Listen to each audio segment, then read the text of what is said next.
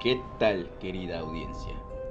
Les doy la más cordial y terrorífica bienvenida al sexto episodio de este podcast, Sucesos Paranormales. Les habla su amigo Felo SG y espero que se encuentren de lo mejor. Aquí en Campeche han sido unos días con clima agradable, algo lluvioso por momentos, justos para ir desempolvando los cobertores. Ya saben, como es de costumbre, les agradezco enormemente por todo el apoyo que he recibido en este podcast. Poco a poco me he esforzado por mejorar los aspectos más determinantes del mismo y les reitero la invitación para que envíen todo tipo de material de índole paranormal con el que cuenten, ya sean relatos, videos o imágenes. O si conocen alguna leyenda o tema que quisieran que sea abordado en alguno de los episodios, lo pueden hacer. Esto a través del correo electrónico sucesos-prn.outlook.com o a través de la cuenta de Instagram sucesos-prn. De igual forma, los invito a dar like a la página de Facebook Sucesos para guion medio normales y obviamente a la cuenta de Spotify Sucesos para guion medio normales. El día de hoy tendremos un pequeño compilado de relatos variados que encontré navegando por algunos foros de internet. Son unas historias algo cortas, pero bastante buenas, entretenidas, misteriosas y sobre todo terroríficas. Sobre todo la última, que es una historia muy popular en México y quizás ya la hayan escuchado. Se dice que las mismas están basadas en hechos reales quién sabe, tal vez sí, tal vez no. Mm, pueden deducirse muchas cosas al respecto al escucharlas, pero cada uno tendrá su opinión y criterio. Bueno, sírvanse un poco de café, pónganse los audífonos, apaguen las luces, están escuchando sucesos paranormales.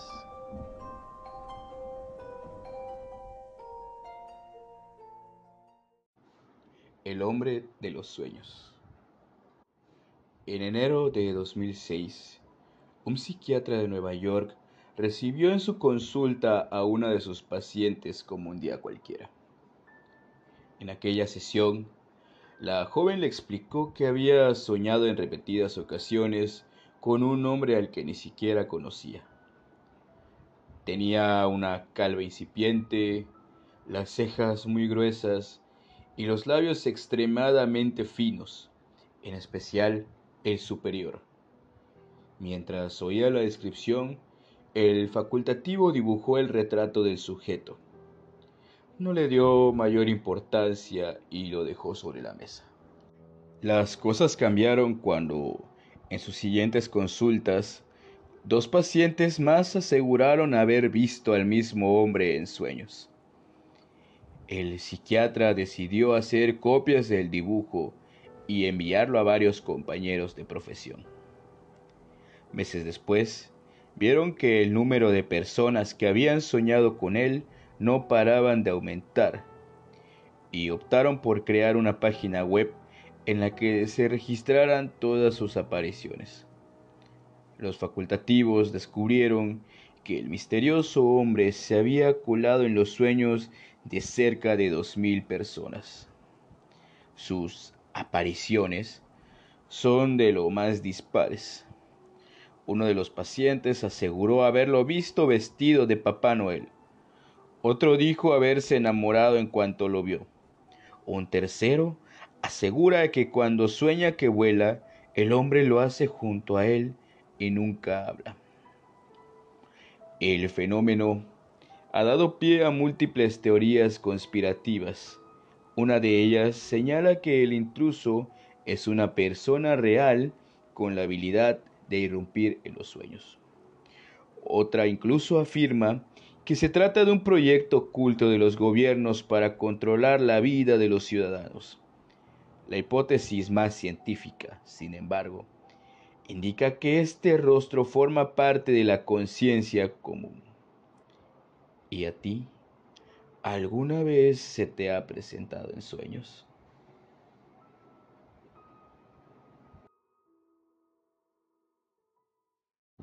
El visitante nocturno. Leonor se mudaba de nuevo. A su madre le encantaba la restauración, así que su predilección por las casas antiguas empujaba a la familia a llevar una vida más bien nómada. Era la primera noche que dormían allí y, como siempre, su madre le había dejado una pequeña bombilla encendida para espantar a todos sus miedos. Cada vez que se cambiaban de casa, le costaba mucho conciliar el sueño. La primera noche apenas y durmió. El crujir de las ventanas y del parqué la despertaba continuamente. Pasaron tres días más hasta que empezó a acostumbrarse a los ruidos y descansó del tirón. Una semana después, en una noche fría, un fuerte estruendo la sobresaltó. Había una tormenta y la ventana se había abierto de par en par por el fuerte vendaval. Presionó el interruptor de la luz, pero éste no encendió. El ruido volvió a sonar esta vez desde el otro extremo de la habitación. Se levantó corriendo y con la palma de la mano extendida sobre la pared, empezó a caminar en busca de su madre. Estaba completamente a oscuras. A los dos pasos, su mano chocó contra algo. Lo palpó y se estremeció al momento.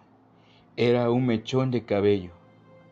Atemorizada, un relámpago iluminó la estancia y vio a un niño de su misma estatura frente a ella. Arrancó a correr por el pasillo, gritando hasta que se topó con su madre. ¿Tú también lo has visto? le preguntó. Sin siquiera preparar el equipaje, salieron pitando de la casa. Volvieron al amanecer, tiritando y con las ropas mojadas se encontraron todo tal y como lo habían dejado, menos el espejo de la habitación de la niña. Un mechón de pelo colgaba de una de las esquinas y la palabra fuera estaba grabada en el vidrio. La familia se mudó de manera definitiva para dejar atrás aquella pesadilla. Leonor había empezado a ir a un nuevo colegio y tenía nuevos amigos. Un día, la profesora de castellano les repartió unos periódicos antiguos para una actividad. La niña ahogó un grito cuando en una de las portadas vio al mismo niño una vez más bajo un titular. Aparece muerto un menor en extrañas circunstancias. La leyenda de las gemelas. Les preparó el almuerzo y salieron a la calle apresuradas. Como cada día, llevaba a sus hijas gemelas al colegio. Caminaban tarareando una canción y tomadas de la mano cuando el teléfono sonó desde su bolso. Era del trabajo. Respondió rápidamente y su interlocutor le pidió que acudiera de inmediato a la oficina. Había ocurrido algo grave, así que decidió que las niñas continuaran solas. Conocían bien el camino. Las besó en la frente y emprendió la ruta de vuelta. Solo dio veinte pasos. A sus espaldas el ruido de un fuerte golpe, seguido de un frenazo, hizo que volteara la cabeza con una expresión de horror en el rostro. Los cuerpos de las dos pequeñas yacían inertes bajo un camión. Todavía estaban tomadas de la mano. La mujer se sumió en una profunda depresión de la que consiguió salir con un nuevo embarazo.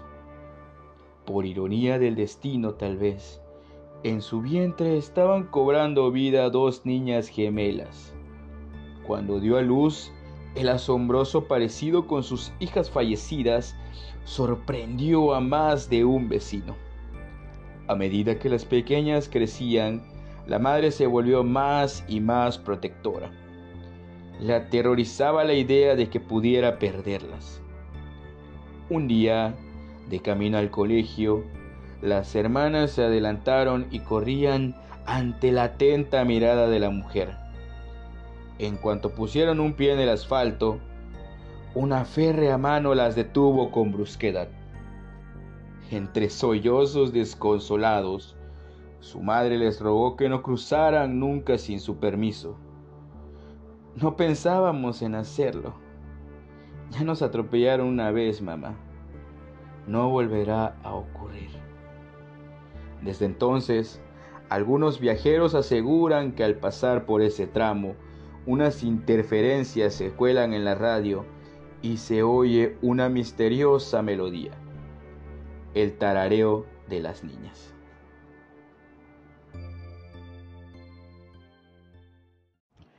La chica de la curva. Existen diferentes versiones, pero todas ellas tienen un común denominador. Una joven enfundada en un vestido blanco.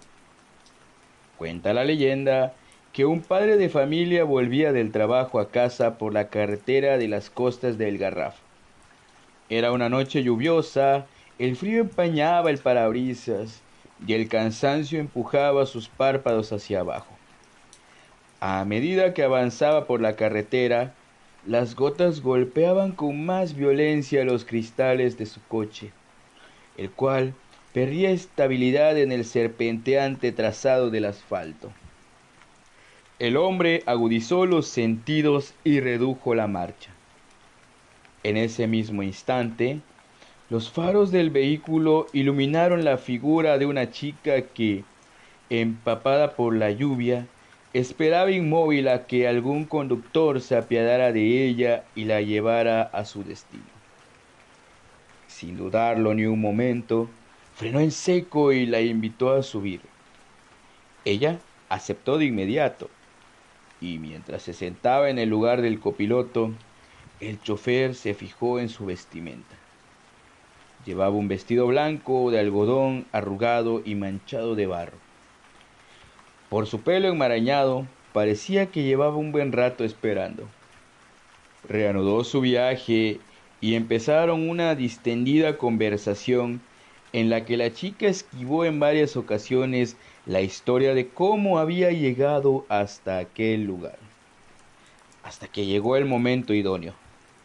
Con una voz fría y cortante, le pidió que redujera la velocidad hasta casi detener el vehículo. Una curva muy cerrada, le advirtió. El hombre siguió su consejo y cuando vio lo peligroso que podría haber sido, le dio las gracias. Ella con voz cortante y fría le espetó. No me lo agradezcas, es mi misión. En esa curva me maté yo hace más de 25 años. Era una noche como esta. Un escalofrío recorrió la espalda del hombre y le erizó la piel. Cuando giró la vista hacia el copiloto, la joven ya no estaba. El asiento, sin embargo, seguía húmedo. Esta escena se ha repetido en otros lugares de España, como Mallorca o Báscara en Girona.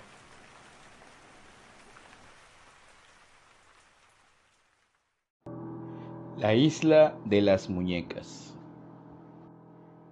La leyenda de esta isla se ha propagado de boca en boca por los habitantes y visitantes, convirtiéndose en un atractivo turístico más de la Ciudad de México. Como suele suceder en este tipo de narraciones, existen diversas variantes de la historia, aunque la esencia permanece. Se dice que un comerciante de esta zona, conocido como Don Julián, en uno de los recorridos en su chinampa, se percató de que en la orilla del lago yacía el cuerpo de una niña. Desesperado, trató de reanimarla en múltiples intentos que resultaron inservibles, pues la pequeña ya había perdido la vida. Luego de este suceso, don Julián se sentía constantemente intranquilo y atormentado, lo que lo hacía asegurar que el espíritu de la niña se encontraba atrapado en su chinampa. Preocupado por encontrar una solución, al hombre se le ocurrió colgar un par de muñecas para intentar ahuyentar las energías. Conforme pasaba el tiempo, don Julián comenzó a recoger todas las muñecas que encontraba a su paso y recorridos, mismas que colgaba en la isla, hasta convertirla en un sitio el cual hoy conocemos. Es decir, una pequeña chinampa que en teoría podría recorrerse en 10 minutos, pero que se encuentra repleta de cientos de muñecas con aspecto tétrico, la mayoría están rotas, sucias o despeinadas.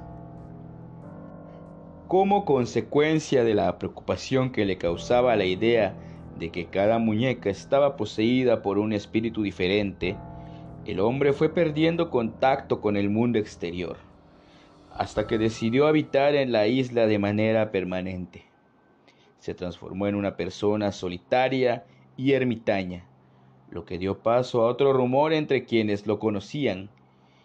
Quien realmente estaba poseído era él, lo que provocó que en definitiva todos se mantuvieran alejados de la isla y dejaran de intentar tener contacto alguno con el hombre.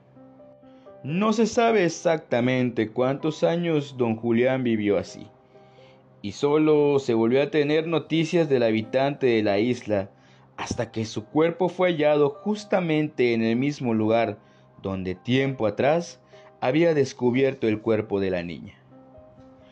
Algunos dicen que la culpa por no haber podido salvar a la pequeña lo hizo enloquecer y como modo de ofrenda le regalaba esas muñecas.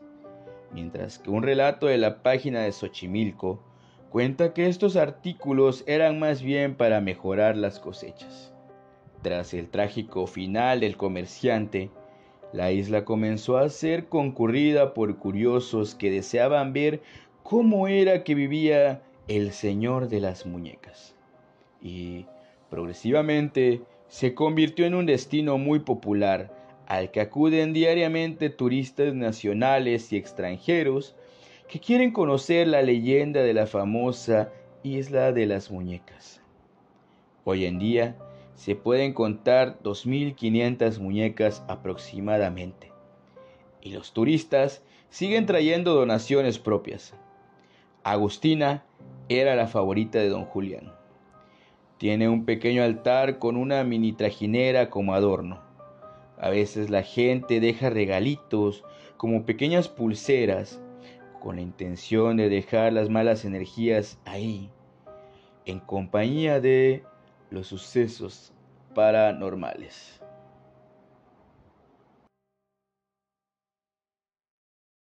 Y bueno, este fue nuestro último relato de este episodio. ¿Qué les ha parecido? Espero que este episodio haya sido de su total agrado. De vez en cuando iremos cambiando un poco la dinámica de las emisiones para así poder abordar tanto relatos típicos como leyendas urbanas o algún tema en específico. De igual forma, estoy abierto a recomendaciones y les agradezco que me hayan acompañado una vez más en este podcast. Me despido por esta semana, no sin antes recordarles y pedirles de favor que recomienden este canal a sus familiares, amigos, conocidos, etc. Tenemos una cita el próximo domingo para escuchar más relatos. Yo soy tu amigo Felo SG. Esto fue Sucesos Paranormales. Nos estamos escuchando. Muchas gracias.